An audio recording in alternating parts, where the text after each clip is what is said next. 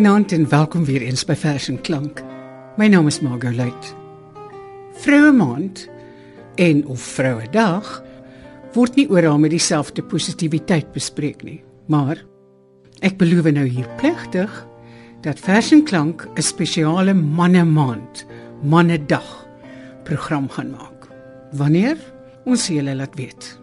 Vanaand gaan ons luister na verse vir en oor vroue van alle ouderdomme.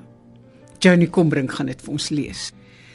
Een van die belangrikste verhoudings in die mens se lewe is die liefde. Elke soort liefde. En wanneer die geliefde se liefde jou op ander lieflike weë lei en ander vreugdes gee, des te wonderliker. Jy het my meer gegee as die blou van jou oë. Ook die meerblou lug tussen wit wolke oewers het myne geword die dromerige rookblou van ver rande. Die parelblou van die skemering. En die roekelose blou van 'n blom tussen groen gras. Jy het my meer gegee as die beroering van jou hande. Die lug het teerder om my gevloei. Die aand het my inniger as voorheen ontvang in sy koele omhelsing. En die wind het gaan lê op my bors Jy het my meer gegee as die besorgdheid van jou stem. Die bome het hulle takke behoedsaam geneig. En die sterre het hulle rondom geskaar soos wagte. Jy het my meer gegee as die drang van jou bloed. Die warm krag van die aarde het deur my gestroom. Die sap wat lentebotsels uitstoot, het gepuls in my are en die ewige lewe het ontkiem in my skoot. Jy het my meer gegee as die droom van een nag. Al die verlore drome van my kindertyd het teruggekeer. En in my oë het jy sterre aangesteek. Te helder om te vlug vir die daglig. Alles wat ek verloor het en veel wat nog ongevonde was, het jy my gegee. Jy het my meer gegee as jou liefde die guns en die liefde van God. Johnny Combrink het Elisabeth Eybers se vers Die geskenk gelees. Ek het gedink ons moet onsself nie te ernstig opneem nie. Nie alle vrouens is goeie huisvrouens nie. Maar dit word in baie gevalle van elke vrou verwag. Luister na digteres as huisvrou. Altyd 'n besem iewers teen 'n muur maaltye nooit op die gepaste uur. Agendalose dae waardeur sy leeg, hardnekkig en skaars doelbewus beweeg. Strykgoed wat moedeloos oor 'n stoel hang. Gebare sonder afloop of aanvang. Ou briewe onbeantwoord, deurmekaar. Papiere en pille in een laai opgegaar. Dankbaar om haar in jou groot hart te strek. En tog verknog aan haar klein skulp omtrek. O ordenende teevoeter, wees gewaarsku. Stuur haar liewer na haar lees. Eiber se digteres as huisvrou. Auntie Krog het soveel bakens al geplant.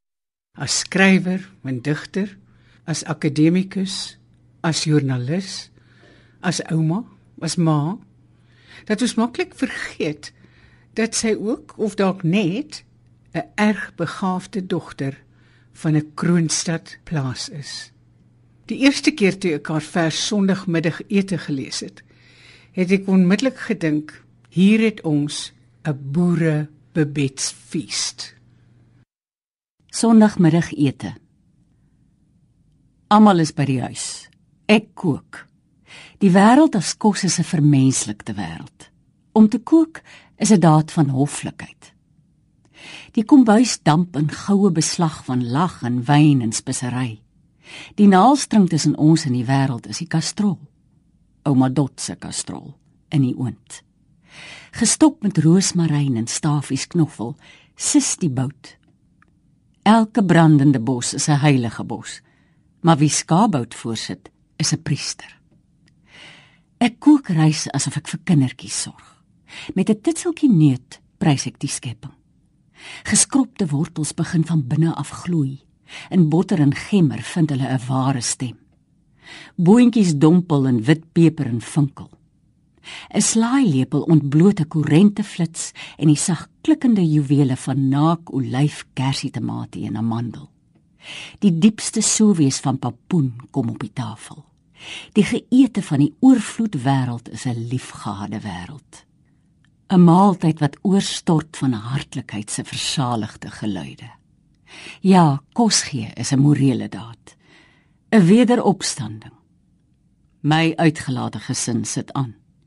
Ineens broos in hulle genoegheid, hulle onbeskadigdheid, ons almal nog saamheid. Ons prys die gulle gees, die groot genoegsame garansie. Die vatters van die aarde vat hande.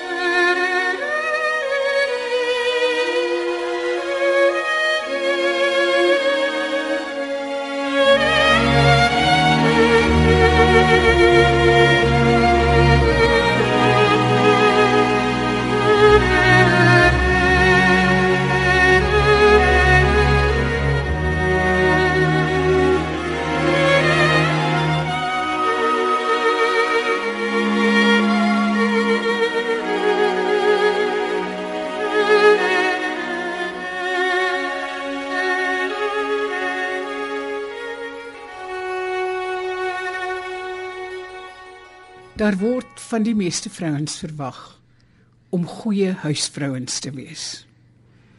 In te veel gevalle word daar ook van ons verwag om altyd jou bes te doen. Jou heel beste bes. Dit het ongelukkig in baie gevalle hartseer gevolge, soms ernstige gevolge. Tannie kan sien hoe netjies jy is.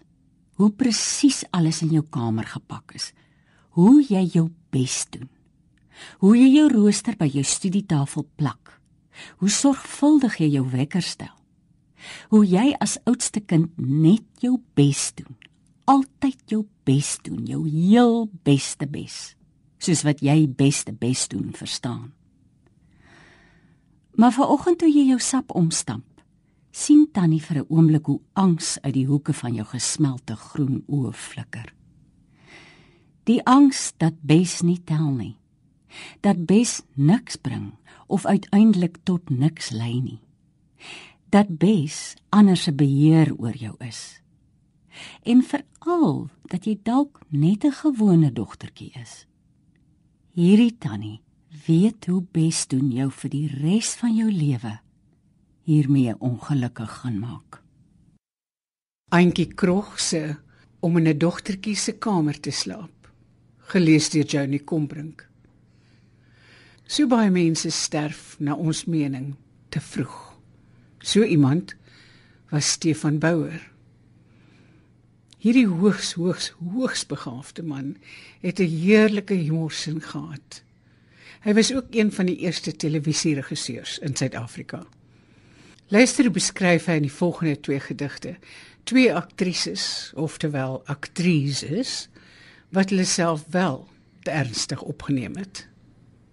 Aktrise 1 Gedoek in gedonker bril betree sy die sentrum en sluip na grimering waar sy die droomfabriek se slim paneelkloppers kry wat oë uit sakkies konstrueer en bone structure uitbrei. Oorgedoen en opgetooi is hy 2 uur later slaggereed en vaar soos 'n fregat na ateljee 5 waar sy onder surprise pink ligte met die jagsklein klankassistent koketteer en skerts met die ander ploerte van bedryf. Die opname begin en nou moet sy magic skep. Dit word vir haar 'n groot inspanning om die kuns te dien. Daarom spaar sy haarself deesdae en huil net met die oog wat die kamera sien. Aktrise 2 Liefste pa en ma. Ek skryf net om julle te herinner aan al die jare se geneul en gesaanik en drama besware. Is daar al TV op Makwasi? Want gisterand sou julle kon sien julle afskeepkind met die muisvaalhare is die beste ding op die kassie. Ek het my eie woonstel in Northcliff uitbreiding 10. En smiddag in 'n gelisensieerde kantien eet ek saam met Hans Strydom en Cliff Sonders waar die hele wêreld my sien. Nog net dit. Ek gaan my simpelnaam verander na Zizi Gey van Pittius. Julle nuwe dogter. Nee, Deborah Pretorius. Johnny Kombrink het vir ons Stefan Bouwer se aktrise 1 en 2 gelees. Baie van ons kyk deur vuil vensters en is moedeloos met alles wat verkeerd gaan en alles wat breek en niks wat werk nie. Hoor hoe beskryf Tila Diedrik so iemand in haar vers Huisvrou. My blerrie plante groei al skeef, nie ek een kant toe. Ek troetel en praat met hulle, speel baghoek, help niks. Die are in my bene rank pers soos bougainvillea al in die ronde. In my hande swel van die hitte. Voete ook, die yskas gorrel, die toilette stikkend. Die deure val uit hul skarniere. Die donder se vlees swerm die hele huis vol. Doem stink in die kombuis. Toyingerige gordyne hang voor vuil vensters. Die wasmasjien chunk en die kaste gaap oop mond honger. Die tuinman hou nog naweek en die swembad lê soos 'n vlei vol blare. Die hittige hond se bedmaat kruip knaand deur die hek en kom bogger my tuin op. Ja, ja, trou tot in ewigheid, dit beloof ek. Hel.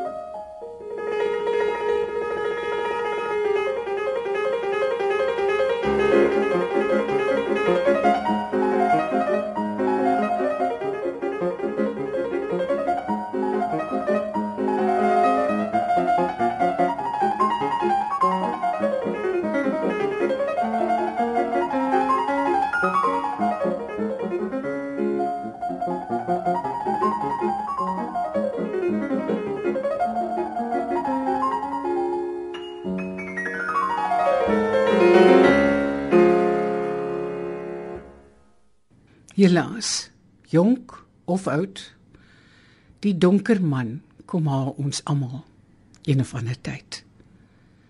Luister na Tenis Engelbreg se gedig Ou mensvers.